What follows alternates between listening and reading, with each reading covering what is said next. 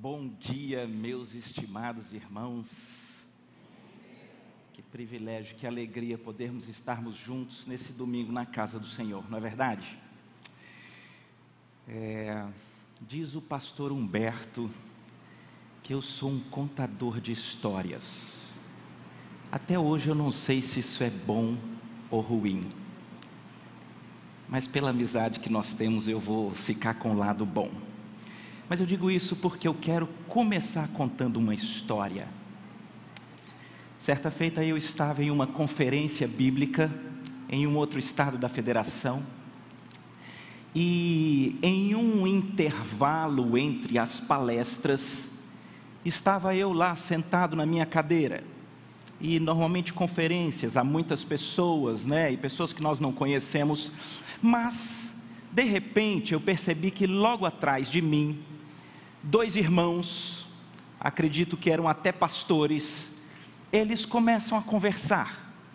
E era intervalo da palestra, eu estava ali meio desavisado, e dizem que não é muito educado ficar ouvindo a conversa dos outros, mas eu estava ali, eles estavam ali, e de repente um, né, parece que eles se encontraram, amigos de muito tempo, Fulano, e como é que você está? Estou bem, e você e a família está jóia? Aquela conversa de amenidades. Então estava tudo tranquilo. E então um disse para o outro, rapaz, me conte as novidades. E um disse, rapaz, uma novidade boa que eu tenho para te contar. No primeiro semestre desse ano, eu tive numa conferência lá nos Estados Unidos. E eu digo, cara, e foi, foi. E quem estava lá era o o, o, o, pastor, não sei que lá, não sei que lá, falou um nome diferente, um nome inglês, um nome muito bonito. Mas eu fui garfado, eu fui capturado pela conversa. Quando então aquele amigo escuta o nome do pastor gringo e diz: Uai, mas esse pastor aí, para mim, é a maior autoridade bíblica viva. Quando ele falou isso, me capturou porque nós que somos pernambucanos, ouviu falar que uma coisa é a maior do mundo, melhor do mundo, logo a gente quer saber se é pernambucano. E aí, eles me conta como é que foi. Aí o que foi na conferência falou: rapaz, foi bom demais. Só para você ter uma ideia, eu vou te contar como é que ele começou uma palestra. Foi um negócio fantástico. E aí então, essas alturas eu já tinha botado o braço na cadeira para poder virar, né? Aqui, o ouvido ficar mais atento.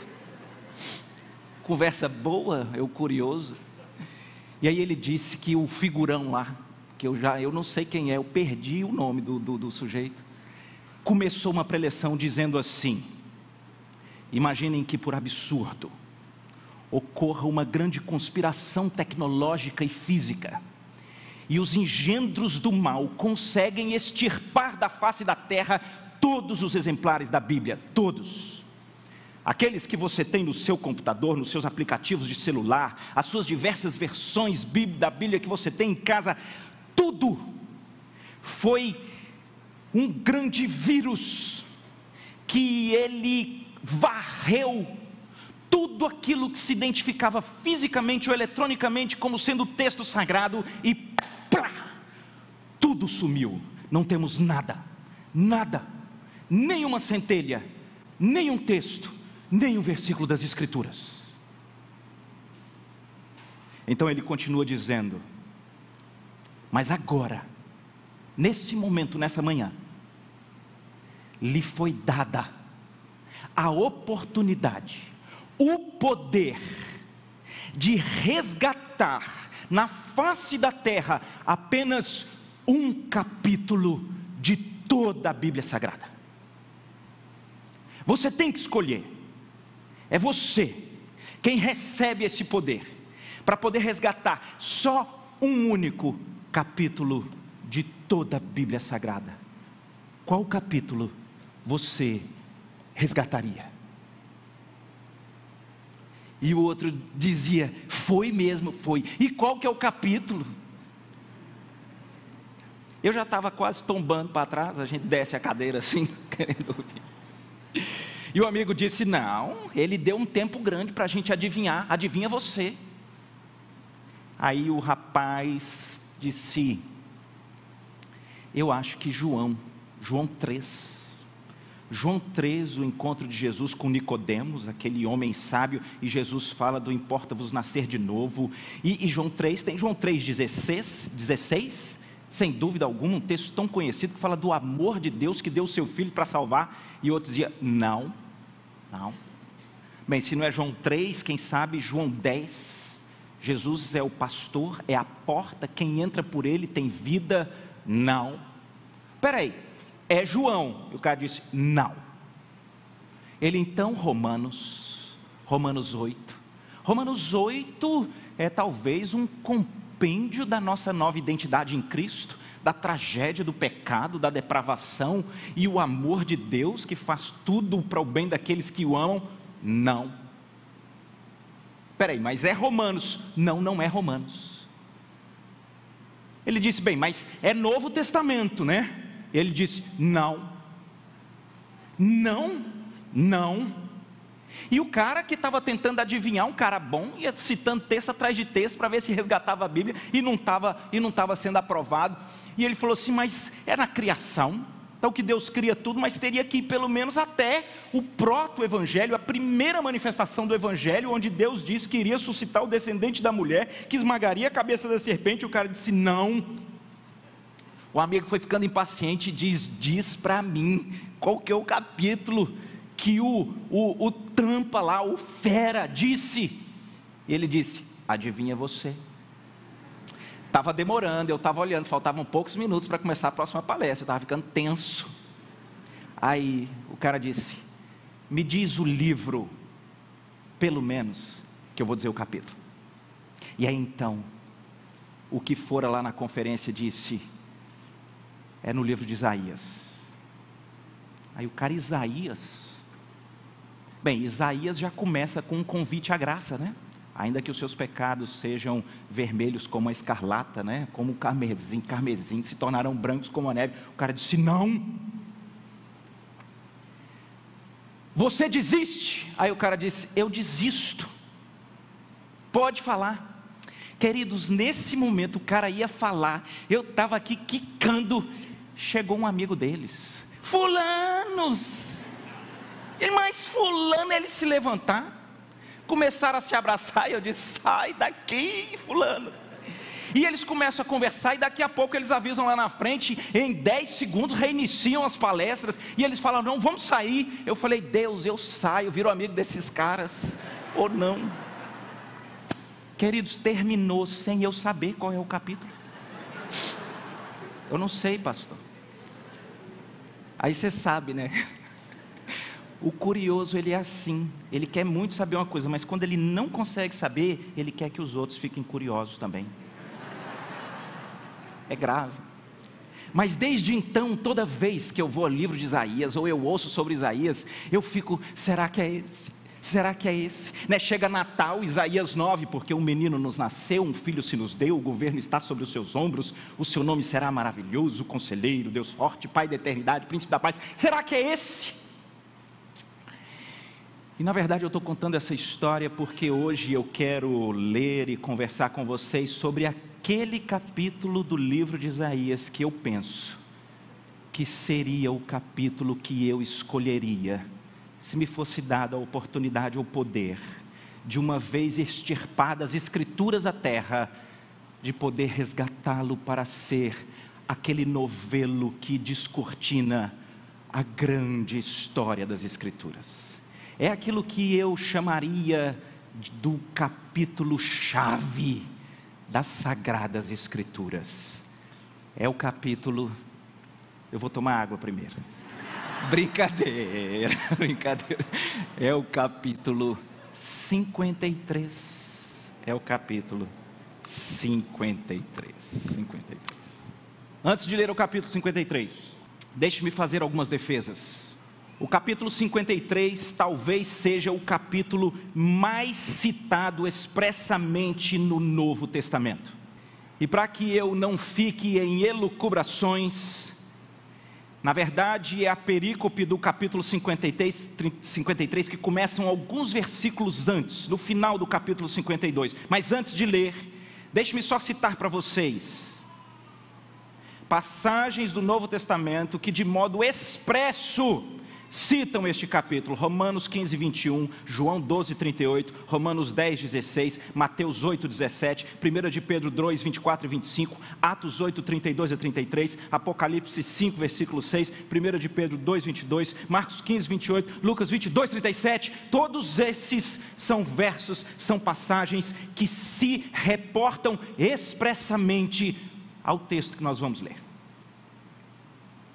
O que eu quero dizer com isso é que na igreja primitiva do Novo Testamento, a compreensão desse capítulo que nós vamos ler foi mola propulsora, foi alicerce para a compreensão do que estava acontecendo, daquilo que era o clímax da história de Deus na humanidade. É por isso que, com essas palavras, eu queria convidar você para a gente ler. Como eu disse, se vocês olharem aí na Bíblia de vocês, notadamente as Bíblias que têm aqueles títulos, né? Vocês verão que não há um título logo antes do capítulo 53, mas é um pouquinho antes. No versículo 13 de Isaías 52, começa então essa perícope, este período que no título que tem aqui dado pela Sociedade Bíblica na minha Bíblia é o sofrimento vicário do servo do Senhor. E nós vamos ler então este capítulo com os holofotes, com a atenção, porque isso aqui é lugar santo. Isaías, começando do 52, versículo 13.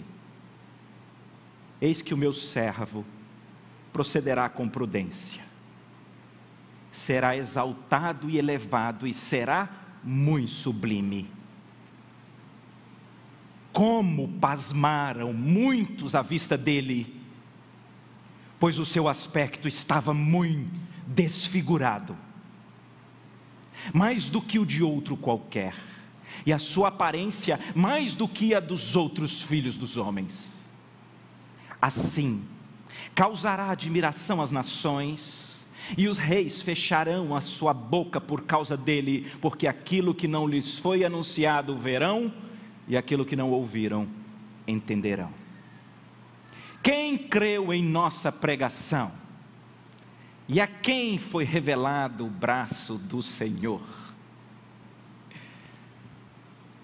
Porque foi subindo como renovo perante ele, e como raiz de uma terra seca. Não tinha aparência, nem formosura. Olhamo-lo mas nenhuma beleza havia que nos agradasse. Era desprezado e o mais rejeitado entre os homens, homem de dores, e que sabe o que é padecer. E como um de quem os homens escondem o rosto, era desprezado, e dele não fizemos caso. Certamente, ele tomou sobre si as nossas enfermidades e as nossas dores levou sobre si. E nós o reputávamos por aflito, ferido de Deus e oprimido. Mas ele foi traspassado pelas nossas transgressões e moído pelas nossas iniquidades, o castigo que nos traz a paz estava sobre ele, e pelas suas pisaduras fomos sarados. Todos nós, todos nós, andávamos desgarrados como ovelhas, cada um se desviava pelo caminho, mas o Senhor fez cair sobre ele a iniquidade de nós todos. Ele foi oprimido e humilhado, mas não abriu a boca como o cordeiro foi levado ao matadouro, e como ovelha muda perante os seus tosquiadores, ele não abriu a boca. Por juízo o opressor foi arrebatado, e da sua linhagem quem dela cogitou, porquanto foi cortado da terra dos viventes. Por causa da transgressão do meu povo, foi ele ferido Designaram-lhe a sepultura com os perversos, mas com o rico esteve na sua morte, posto que nunca fez injustiça, nem dolo algum se achou em sua boca. Todavia, ao Senhor agradou moê-lo, fazendo-o enfermar, quando der ele a sua alma como oferta pelo pecado. Ele verá a sua posteridade e prolongará os seus dias, e a vontade do Senhor prosperará nas suas mãos. Ele verá o fruto do penoso trabalho de sua alma e ficará satisfeito. O meu servo, o justo, com o seu conhecimento, justificará a muitos, porque as iniquidades deles levará sobre si. Por isso, eu lhe darei muitos como sua parte, e com os poderosos repartirá ele o despojo, porquanto derramou a sua alma na morte, foi contado com os transgressores, contudo, levou sobre si o pecado de muitos e pelos transgressores e intercedeu. Deus querido, a tua palavra foi lida. Ó Senhor, faz alguma coisa diferente. Semeia essas verdades nos nossos corações para proveito e transformação, em nome de Jesus. Amém. Um dos lugares do Novo Testamento onde Isaías 53 está sendo lido é uma passagem muito legal. Em Atos 8, diz a Bíblia que Filipe está em Samaria e as multidões correm para ouvir a palavra de Deus, está abençoadíssimo. De repente, a Bíblia diz que o Espírito toma Filipe e leva-o para o deserto, para um entroncamento de carruagens. Na narrativa das Escrituras, a Bíblia diz que Filipe está sem saber direito o que fazer, até que o Espírito o conduz a correr do lado de uma carruagem é a carruagem do ministro da fazenda da Etiópia. E enquanto Filipe corre do lado da carruagem, ele escuta o ministro da fazenda da Etiópia lendo Isaías 53. E quando Filipe grita para o ministro da fazenda da Etiópia: você está entendendo o que você está lendo? Ele diz: Não estou. Você pode me explicar? E é muito interessante porque a Bíblia diz que a primeira indagação do ministro da fazenda, da rainha de Candace, lá da Etiópia, a primeira pergunta que ele faz para Filipe é: esse texto está falando de quem? É de quem? E eu queria pegar emprestado essa que é uma revelação das Escrituras, para iniciar a exposição aqui desse texto para vocês. Quem é o servo do Senhor? Esse texto está falando de quem? E do jeito mais claro e objetivo, eu queria dizer para vocês que esse texto, séculos antes, ele está falando da pessoa do Senhor Jesus. E é o que Filipe ensina esclarece para o ministro das, das, da, da fazenda da Etiópia, da rainha de Candace. E naquele dia, aquele homem se converte ao Senhor pela exposição que Filipe fez de Isaías 53.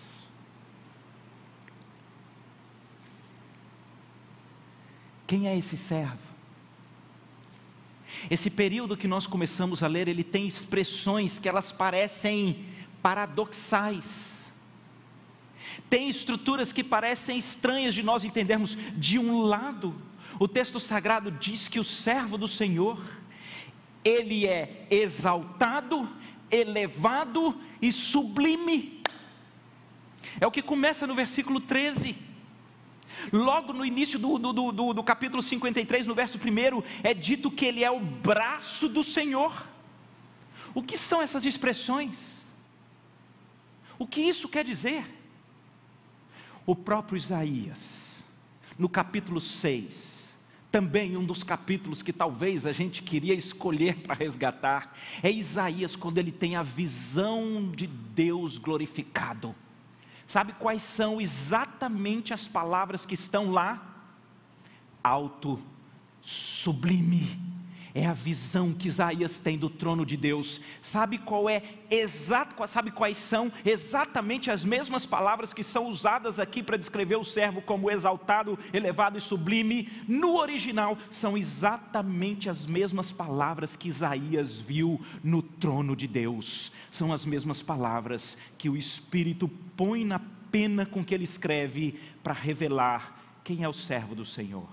Jesus, ele tem os mesmos atributos divinos. Sabem por quê?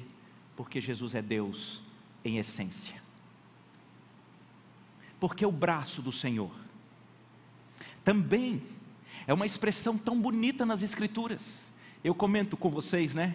Eu faço muitas pesquisas e jogos quando eu estou estudando um texto aqui nos aplicativos. E de repente me chamou muito a atenção, porque eu falei: deixa eu jogar aqui braço e Senhor, para ver e é impressionante como diversas daquelas manifestações concretas do poder de Deus operando grandes milagres no Velho Testamento, é sempre uma vez após outra dizendo que foi o braço do Senhor. Se vocês pesquisarem, vocês vão ver que todas as vezes, não vou dizer todas, muitas das vezes, onde Deus, pelos profetas, queria relembrar ao povo que eles foram escravos no Egito, mas que Deus os livrou com milagres, com prodígios, em várias, várias vezes é dito que Deus, com o seu braço, livrou o povo da escravidão do Egito. É porque Cristo, Ele é a própria manifestação concreta do poder de Deus. Mas eu disse que o texto ele parece ser meio paradoxal, porque ao mesmo tempo que as características do servo do Senhor, que é Jesus, é que ele tem os atributos divinos e que ele é o próprio poder de Deus, nós vemos que ele é homem desprezado, sem aparência, nós, com os nossos sensos humanos, olhamos para sua figura encarnada e ele não tem beleza nenhuma.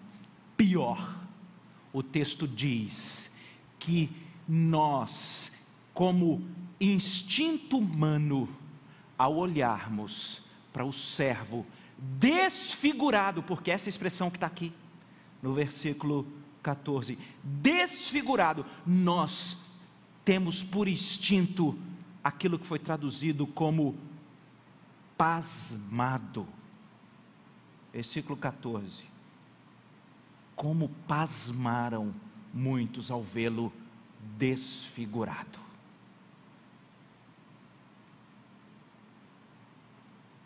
Quem é de quem esse texto está falando? É de Jesus.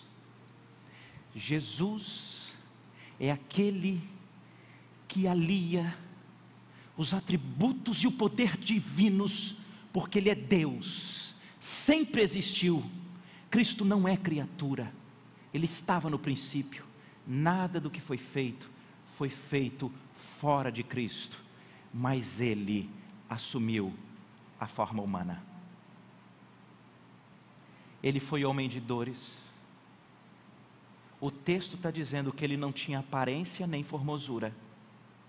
O texto está dizendo que para cumprir a vontade divina do Deus triuno, o Cristo divino foi desfigurado. Antes de seguir, deixe-me já fazer duas aplicações bem práticas aqui para nós, que são para a vida.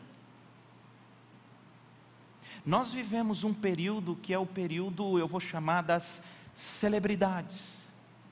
E o que nos atrai são os mesmos instintos humanos que sempre atraíram, Quem acompanha o momento de pastoreio, ou quem tem recentemente lido aí com vagar, primeiro, segundo Samuel, tem visto o povo de Israel, hora que aparecia um bonitão, galanzão, bem altão, cabeludão, o povo ficava louco e dizia: tem que ser o nosso rei. Foi assim com Saul. A Bíblia diz que o cara era tão alto que quando juntava todos os homens de Israel, ele se sobressaía de todos, do ombro para cima. Imagina.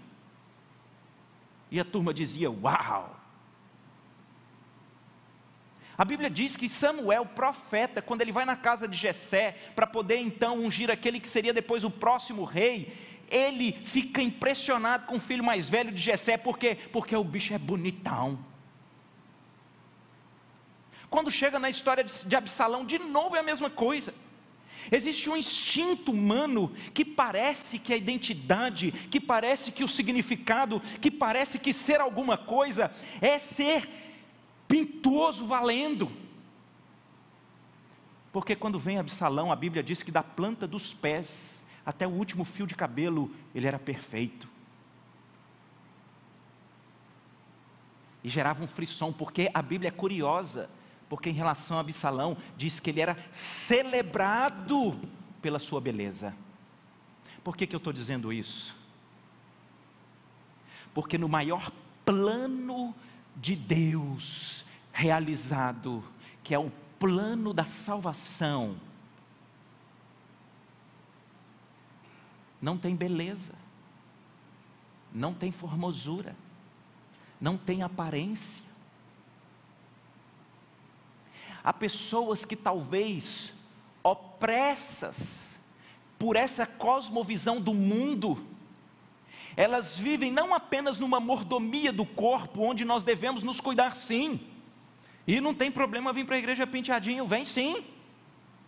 O problema é que há pessoas opressas porque parece que elas nunca têm a beleza que elas gostariam para então elas se sentirem alguém.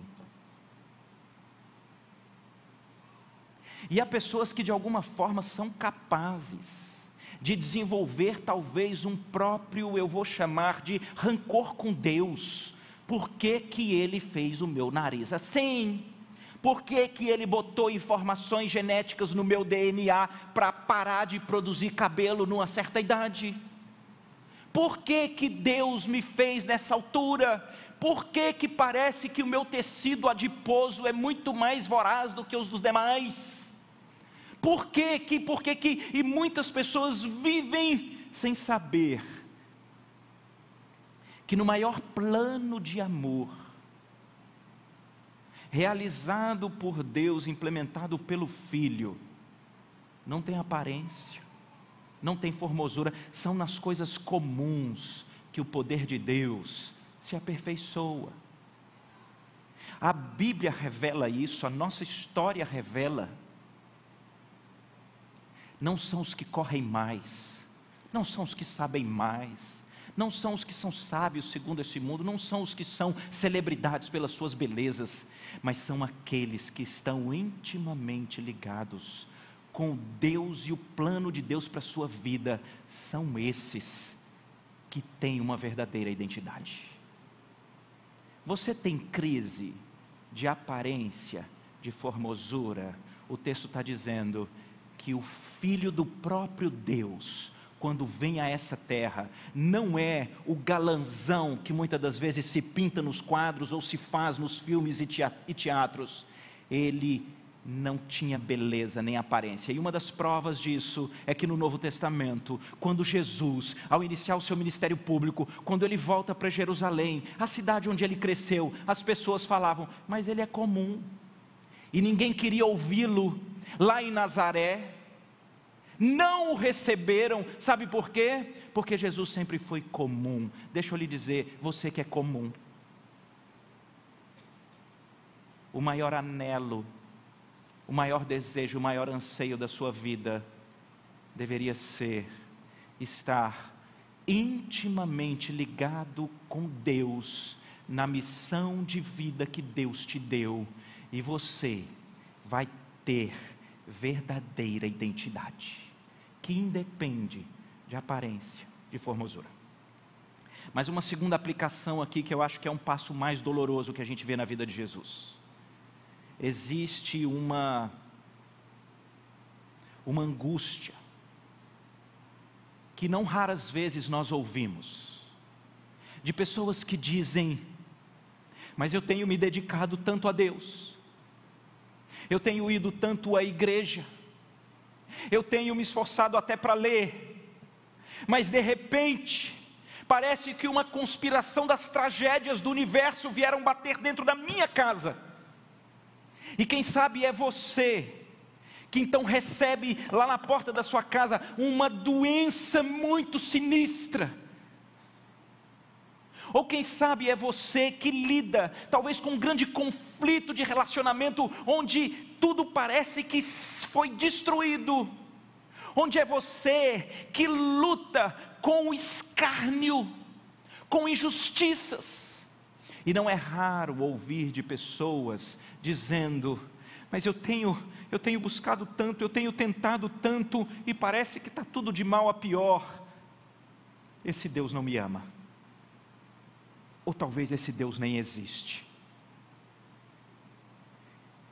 E eu que ainda estou na aplicação do meu primeiro ponto, porque eu estou olhando para Jesus, eu queria dizer para vocês, que na maior manifestação de amor de um plano que já existiu, que é a cruz, envolveu da parte de Deus no seu filho, ele ser desfigurado a Bíblia diz que aquilo que são os açoites romanos, a coroa de espinho, o ser traspassado, foram de uma tamanha crueldade que o nível de tragédia pela qual Jesus passa diz respeito a uma consequência na qual ele fica desfigurado. E as pessoas têm, de certa forma, essa, elas ficam pasmas pela intensidade do sofrimento da tragédia que o servo de Deus, o seu filho, passou. E aqui de novo eu queria dizer com você, dizer para você, nós temos um grave problema. Diante de qualquer sofrimento, a nossa mente roda para ver se a gente encontra alguma razão, algum fundamento. E quando nós não encontramos nenhuma razão para um profundo sofrimento ou tragédia que a gente vive, nós não encontramos fundamento, a gente conclui que não pode haver um. Só que você não é o Senhor. Só que você não sabe as razões e os fundamentos de todo o encadeamento da história da sua vida no livro que o próprio Deus escreveu. Você não sabe. Mas o que a Bíblia revela é que Deus nunca, nunca, nunca prometeu ausência de provações, de tribulações, de aflições, de aperreios, de bronca pesada e, e, e da bexiga. Nunca prometeu que não teríamos, ao contrário. Ao contrário. Quando nós lemos histórias bíblicas após histórias bíblicas, nós ficamos surpreendidos porque parece que é uma dinâmica pela qual Deus molda o nosso caráter para parecer com Cristo. E nessa dinâmica, reiteradamente inclui o sofrimento.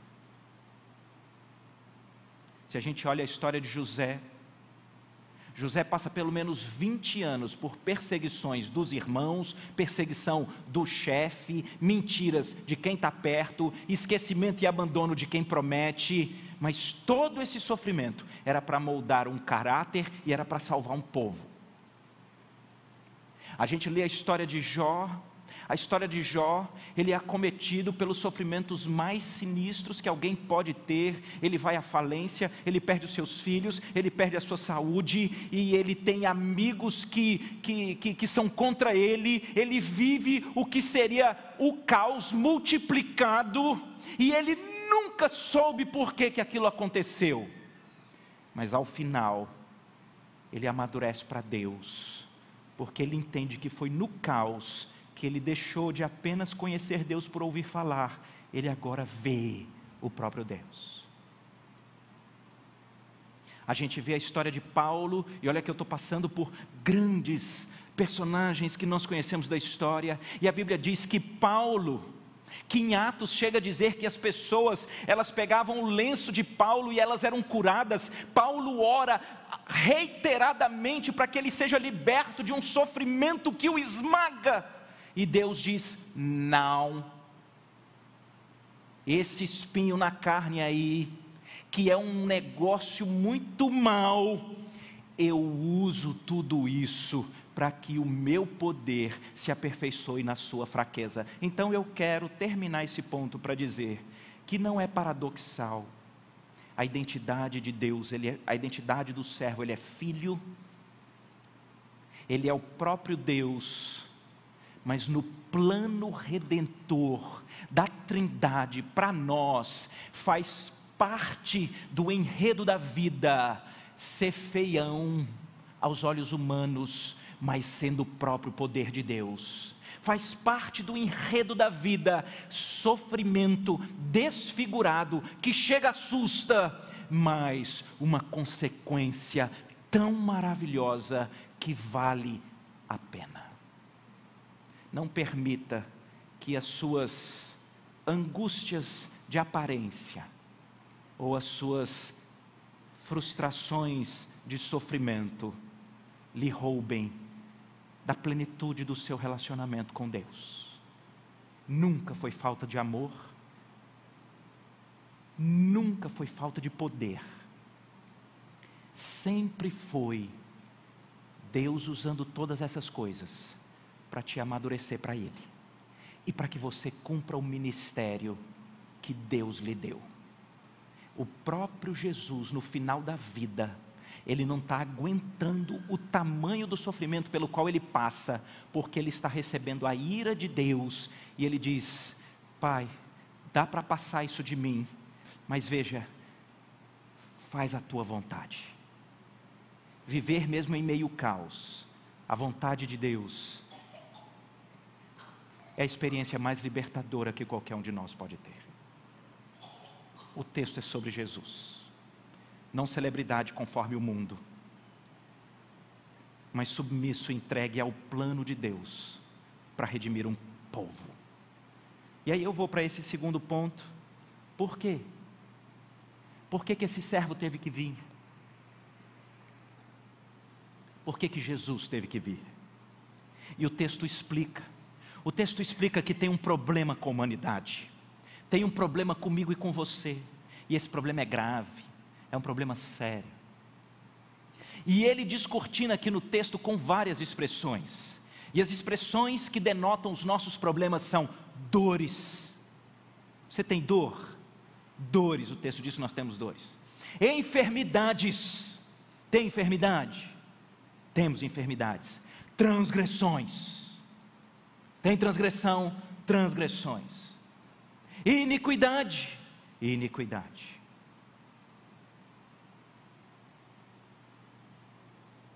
esse plano da vinda de um servo, é porque há um negócio muito ruim acontecendo, e acontece com a humanidade, é uma doença, é uma coisa incrustada, é uma coisa que uma ajudinha não resolve, é uma coisa complicada, é essa tragédia das dores, das enfermidades, das transgressões e das iniquidades que nós temos.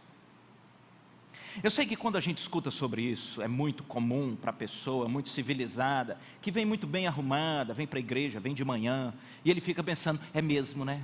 Tanta atrocidade, essa corrupção, esse povo que mata, que estupra, esse povo que rouba, né? Ah, meu Pai Celeste, estão para iniciar uma nova guerra, o que é isso, meu Pai? Mas, talvez a expressão que mais denote, ou que mais esclareça para nós, o que é a tragédia do seu coração e do meu é a expressão no capítulo 53, já no versículo 6, 5, 6, 8, 6. Todos nós andávamos desgarrados como ovelhas, cada um se desviava pelo caminho.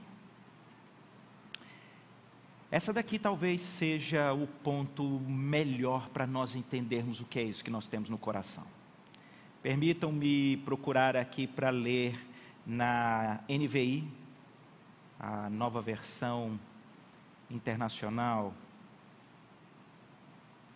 que diz assim: Todos nós, tal qual ovelhas, nos desviamos, cada um de nós se voltou para o seu próprio caminho.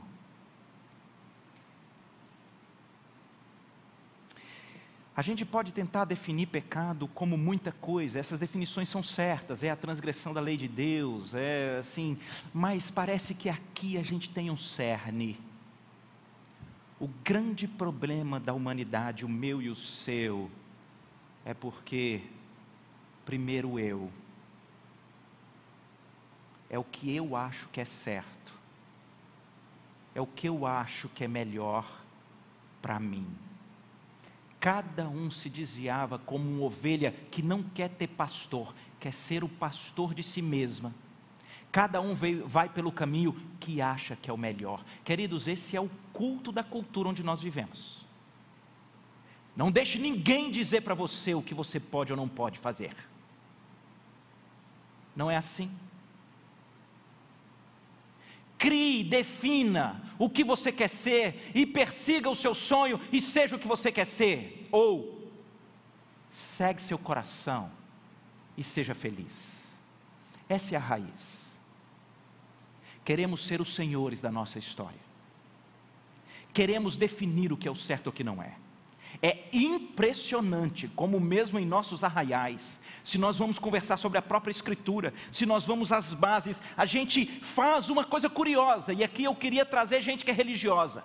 Às vezes você segue muita coisa das Escrituras, porque afinal de contas você é conservador na sua ética, então você concorda com muita coisa, mas chega em algo que você não concorda, então você transforma aquilo que seria o reino e o domínio do pastor em algo que você avalia de acordo com a sua vontade, com a sua, com a sua sabedoria, os seus desejos, e você diz: não, mas nesse ponto aqui, olhando para a minha vida, não se aplica. Sabe o que é isso? É ovelha que só faz o que quer. Quando eu acho que eu estou obedecendo ou seguindo o pastor, mas eu estou fazendo aquilo que eu estou achando que é bom, no fundo eu estou seguindo o que eu quero. E no primeiro momento que há um hiato entre aquilo que seria o caminho do pastor e aquilo que eu quero, eu vou seguir o que eu quero. E essa é a natureza da perdição do ser humano. Esse negócio vem de muito cedo. Quem tem filho sabe. Quem tem filho sabe. Né? Se você tem mais de um filho, e de repente você, a mamãe, fez aquela que é a comida preferida. E a mamãe fala: "Tá pronto, queridos". E os meninos chegam, tudo na mesa, e a mamãe então tem lá os meninos tudo. E ela fala assim: "Eu ponho primeiro para quem?" Hã? O que que a gente vai ouvir?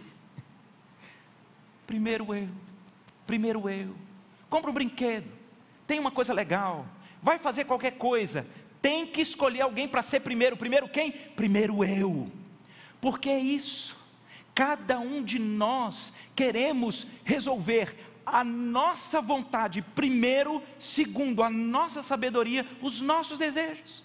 Somos como ovelhas que precisam ser pastoreadas e terem domínio, porque isso nos abençoa, mas não, nós queremos seguir os nossos instintos, aquilo que a gente acha que nos dá prazer, e a gente não está nem aí para ninguém, porque primeiro eu. E o que é está por trás então dos, dos grandes crimes? Primeiro eu. O que é está por trás de uma guerra que pode explodir a qualquer momento? Primeiro eu. Na verdade, existe uma grande tragédia na humanidade. Todos nós somos enfermos por uma doença que é muito mais grave do que qualquer câncer, qualquer Covid, qualquer nova pandemia que surja, e o nome dessa doença é o pecado. E o pecado, deixa eu conceituá-los para vocês, deixa eu conceituá-lo para vocês, é quando nós queremos assumir o lugar de Deus na nossa própria vida. Nós não estamos mais debaixo de um domínio, de um senhorio, nós queremos ser os senhores da nossa história. Em algum momento pode parecer que aquilo que você está querendo parece até bom, parece até com aquilo que Deus queria, mas no fundo é sempre o que você quer, é o que você acha que é melhor. E isso vale até para aquelas pessoas abnegadas. Vou pegar de novo o exemplo de uma mãe. Ela então diz: Ah, esse não é o meu caso, porque eu me dou, eu sirvo todo mundo, eu faço tudo para todo mundo, eu perdi tudo por causa de todo mundo. Mas se você no fundo for conversar com ela, ela vive uma grande dor, porque ela vai te dizer: a única coisa que eu queria era que as pessoas reconhecessem, queria que elas reconhecessem a minha abnegação, o que eu fiz, porque ao final nunca deixou de ser por você. Essa doença, ela destrói, essa doença, ela nos rompe do relacionamento com o nosso pastor, com o nosso Senhor. Essa doença, ela mata. Qual o remédio?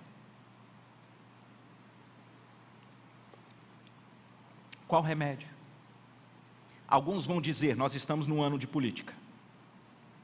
Todos nós sabemos a resposta. Qual o remédio para a sociedade? Educação, saúde, segurança. Não é assim? Todos vão dar esse remédio. E ao longo da história, ele tem resolvido as questões mais profundas do ser humano. No início do século passado, muitos escritores intelectuais, vendo, imagina no início do século passado as dificuldades de acesso à educação, de acesso à saúde, de acesso à segurança, difíceis. Mas de repente um país começa a se despontar ele se torna o país com o maior número de universidades e o maior índice de pessoas escolarizadas. Mas não é só isso. Esse país começa a despontar como um país do melhor índice de saúde. Mas não é só isso. Esse país começa a se despontar como um dos países mais fortes no seu poderio de segurança. E todos aqueles escritores intelectuais vendo de repente uma nação que está dando certo na educação, na saúde, na segurança, falam: essa é a redenção da sociedade. Esse país era a Alemanha.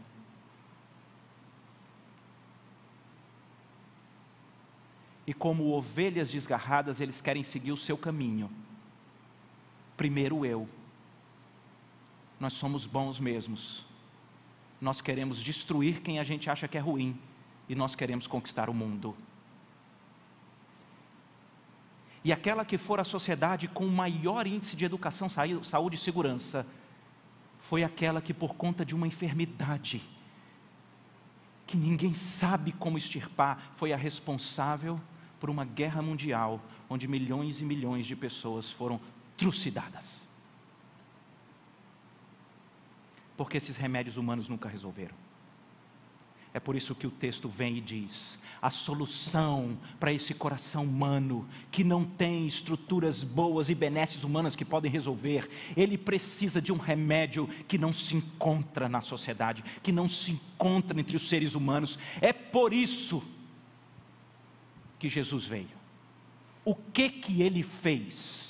E aqui é o clímax do texto porque o texto diz que o que Jesus, o servo, vem fazer para eu e você, que somos imersos nessa, nessa doença, que não há nenhum, nenhum aspecto humano, por melhor e bonito que seja, que possa resolver, Jesus tem que vir, sabe por quê? Porque a única solução para nós é a substituição. É a substituição porque nós, por nós mesmos, não teríamos jamais, no auge dos nossos melhores esforços, condição de nos reconciliar com Deus. Não tinha. Foi preciso que viesse um substituto. Que substituto? O servo do Senhor. Quem é ele? O Senhor Jesus. Roberto, o que é substituição? É o que esse texto explica, talvez melhor do que qualquer um outro. No versículo 4 diz que Jesus, ele tomou para si as nossas enfermidades e as nossas dores. No versículo 5 diz que ele foi traspassado pelas nossas transgressões, ele foi moído pelas nossas iniquidades, e o castigo que nós merecíamos foi colocado sobre ele. Estão entendendo o que é substituição? O versículo 6 diz que Deus fez cair a nossa iniquidade sobre ele. O versículo 8 diz que foi pela transgressão do povo que Jesus foi ferido. O versículo 10 diz que ele foi moído e ele teve que entregar a sua alma por causa do pecado que era nosso. O versículo 11 diz que ele vai justificar a muitos porque ele tomou para si as iniquidades desse povo. E o versículo 12 termina dizendo que ele teve que levar sobre si os pecados de muitos.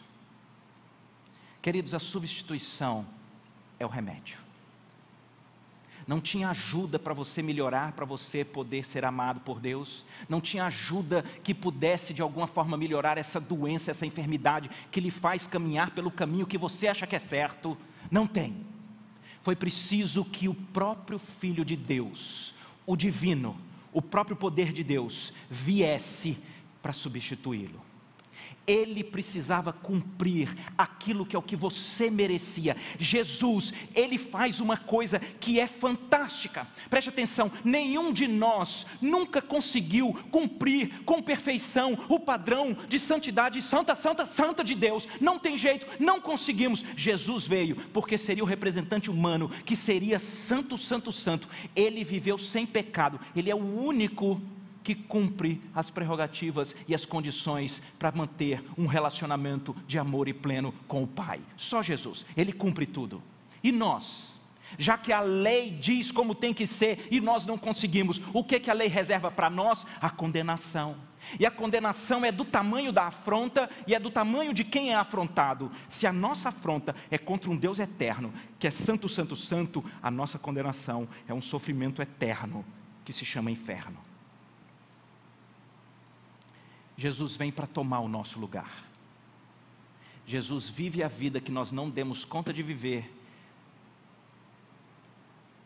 para Ele receber a condenação que nós não daríamos conta.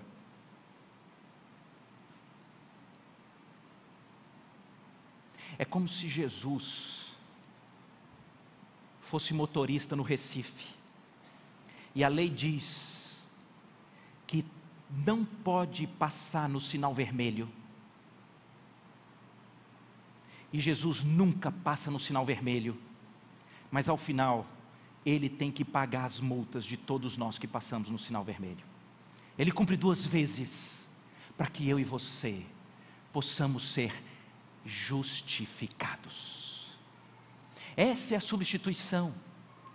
Jesus vem porque essa doença nossa é tão afrontosa contra Deus que merece uma condenação eterna. Jesus vem porque lá na cruz, Jesus experimenta o inferno no nosso lugar. O inferno é a ira de Deus contra toda sorte da impiedade. É o que está na segunda carta de Paulo aos Coríntios, no capítulo 5, no versículo 21. Aquele que não conheceu pecado, Deus o fez pecado por nós, para que nele nós fôssemos feitos justiça de Deus. Essa é a grande mensagem das Escrituras, a esperança que nós nós temos não é de um Deus que pode me ajudar, que eu estou com dificuldade ali, Ele vai me ajudar, que eu estou com dificuldade ali, Ele vai me ajudar. É um Deus que tem que mudar a sua identidade, Ele tem que te transformar, Ele tem que matar você condenando em Cristo e Ele tem que aplicar em você essa justiça que só Cristo teve. A união com Cristo, o que esse servo faz, é, o, é a grande história das Escrituras.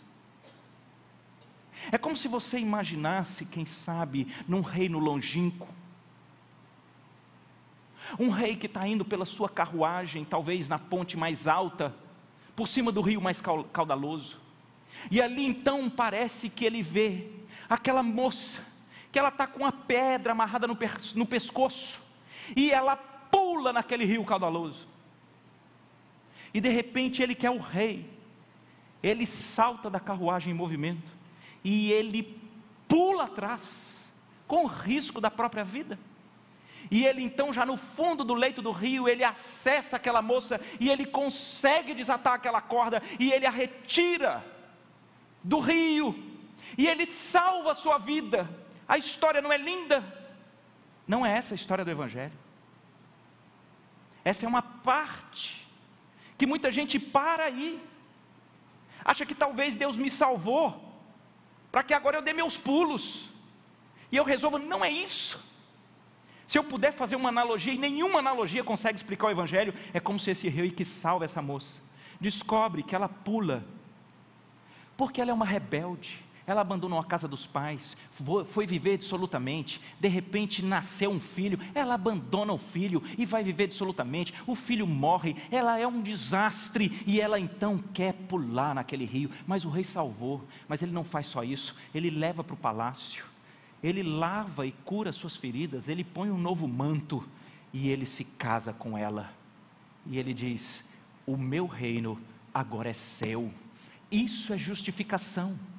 É um ato legal pelo qual nós nos unimos com Cristo, onde nós passamos a ser enxergados e vistos pela justiça de Cristo e não por nós. Se essa mulher for barrada no palácio desavisadamente por aquele servo que não foi no casamento do rei porque estava com Covid, a hora que ele souber que ela é a nova rainha, porque o rei se uniu com ela, e ela agora tem uma nova identidade, e o reino é dela, ele abre todas as portas por ela pelo currículo dela?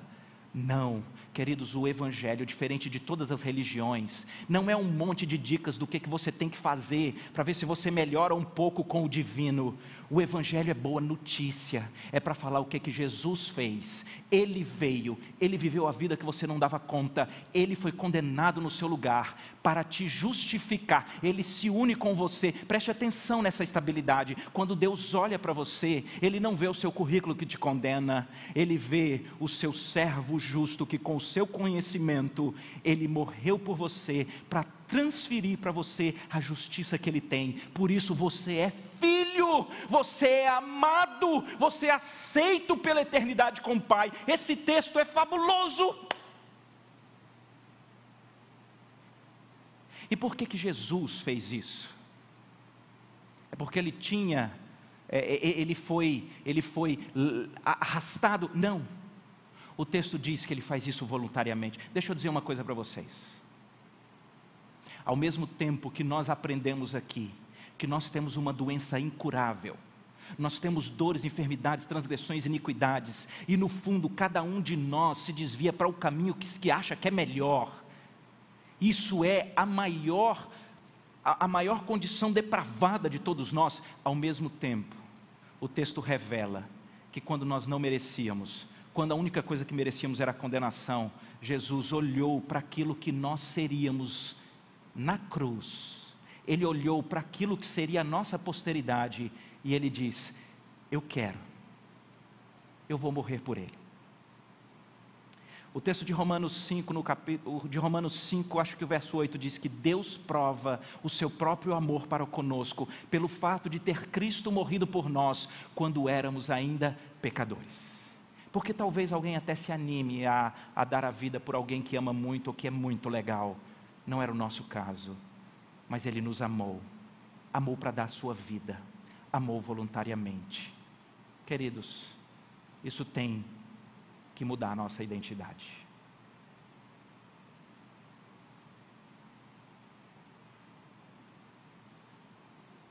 Que amor é esse de quem se esvazia da sua glória? Que amor é esse de quem sofre a ira de Deus que devia cair sobre a sua iniquidade. Que amor é esse? De quem foi fiel até o fim, até a morte, até a morte de cruz como maldito. Que amor é esse? Que vai até o fim para te salvar, mas para te resgatar, mas para te justificar, para te dar uma nova identidade. Que amor é esse? Deixa eu terminar dizendo para vocês o que eu acho que isso tem que fazer conosco. Queridos, a gente tem que descolar das circunstâncias da vida. Não dá. Se você é como muitos de nós, que não adianta lutar pela beleza, não é o nosso dom. Não tem jeito. Você pode olhar para Cristo e você pode saber que nele já nos foi dada toda a beleza da eternidade para viver com o Pai. Vai ter trauma, Vamos falar com você dos seus sofrimentos. Eu não quero tripudiar, nem dizer que é fácil passar pelo que você está passando. Mas eu quero lhe dizer que quando você é, se apropria no coração dessa nova identidade que o Rei dos Reis, o Rei do Universo, teve que enfrentar por você, eu te pergunto: há algum sofrimento que pode se aproximar do tamanho do amor que foi revelado a você em Jesus? Não tem se apropria, querido, dessa nova identidade que nós temos sendo justificados pelo próprio servo, pelo Cristo que veio. E não viva nesse desespero existencial, como se os seus sofrimentos e as suas tragédias fossem Deus não te amando, ou fosse a conspiração do universo, ou que você fosse o coitado da existência. Você tem o Senhor Jesus, quem tem o Senhor Jesus tem tudo. Quais são os reflexos disso nas nossas vidas? A gente já pode viver desde já a eternidade. Porque esse Jesus que está aqui, ao tempo que disse que nós passaríamos por muitas tribulações, ele diz: Eu estou convosco todos os dias até a consumação dos séculos. Imagina, nós já podemos desfrutar da presença do justo, que com seu consentimento morreu por nós, para nos dar a justiça dele por todo sempre uma última aplicação. Quando nós nos apropriamos dessa história transformadora no nosso coração, quando isso explode como verdade na nossa vida, então a gente consegue ser como Jesus nos nossos relacionamentos. Tem alguém que não merece o seu amor? Em Cristo você consegue amar. Tem alguém que não merecia o perdão? Em Cristo você consegue perdoar. Mas Roberto, perdoar e o tamanho da dívida, da ofensa ou da, da injustiça. Deixa eu te dizer, quando Jesus explica naquela parábola do credor incompassivo, qual é a relação entre a maior injustiça que você já sofreu e as suas afrontas para com Deus, ele faz uma relação onde as suas afrontas para com Deus são mais ou menos 400 mil vezes maior do que a maior ofensa, abuso, traição, maldade que você já sofreu. Perdoar é você ter que pagar o preço mesmo, é. Mas você paga quando você já recebeu o maior crédito do planeta que foi o Senhor Jesus pagando os seus débitos impagáveis com o Deus Criador. Você pode perdoar como Jesus. Você pode amar como Jesus. Você pode servir como Jesus, porque você vai estar linkado na fonte do amor. Você vai estar linkado na fonte do perdão. Você vai estar linkado na fonte que é a sua identidade. Isso muda a forma como nós vivemos desde agora. E isso muda a forma como nós vivemos a nossa eternidade.